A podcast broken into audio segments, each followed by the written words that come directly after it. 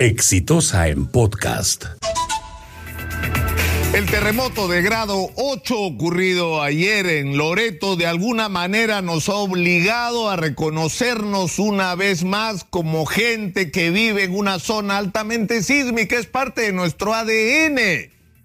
Los terremotos, los temblores de alta intensidad son parte de nuestra vida y lamentablemente la ciencia no ha llegado al punto de saber cuándo va a ocurrir y dónde va a ocurrir, pero que van a ocurrir, van a ocurrir y tenemos que estar preparados para eso.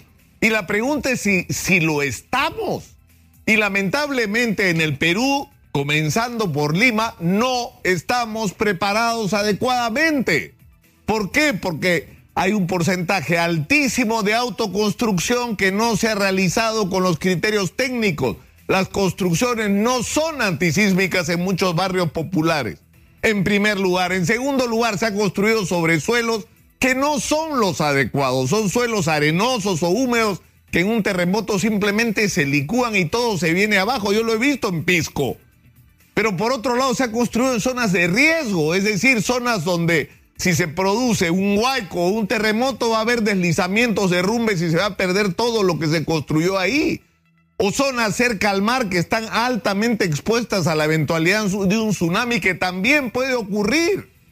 Lamentablemente esa es la situación y eso es lo que vamos a tener que enfrentar, pero además es un, una buena oportunidad para preguntarnos si lo que nos pasó a todos el día de ayer, porque ese terremoto afectó pues, una parte enorme del Perú, donde se sintió de una manera muy intensa. La pregunta es si estábamos listos, si teníamos protocolos de reacción, si sabíamos qué hacer, si sabíamos hacia dónde desplazarnos, si teníamos o no la mochila de emergencia por si la cosa se ponía peor.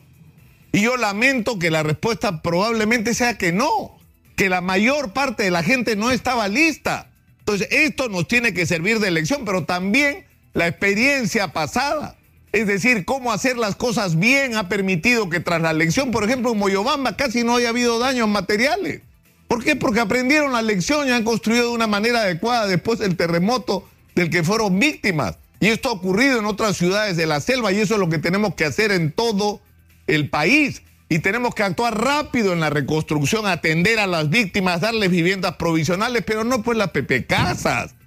Ahí hay que movilizar a la pequeña y mediana empresa que es capaz de dar módulos de vivienda provisional que pueden ser reusados y construir a partir de ahí adecuadamente, es decir, que la reconstrucción sea realmente con cambios, que las cosas sean diferentes.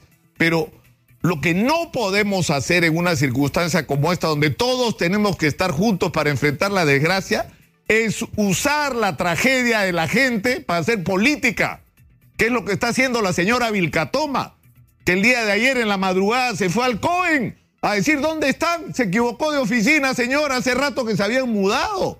Y de ahí publica fotos en el internet del terremoto. El terremoto publicó imágenes de Chile, de alta destrucción, para crear zozobra. La señora tiene absoluto derecho a ser candidata a la presidencia o de pretenderlo de una alianza conservadora, es la Bolsonara del Perú.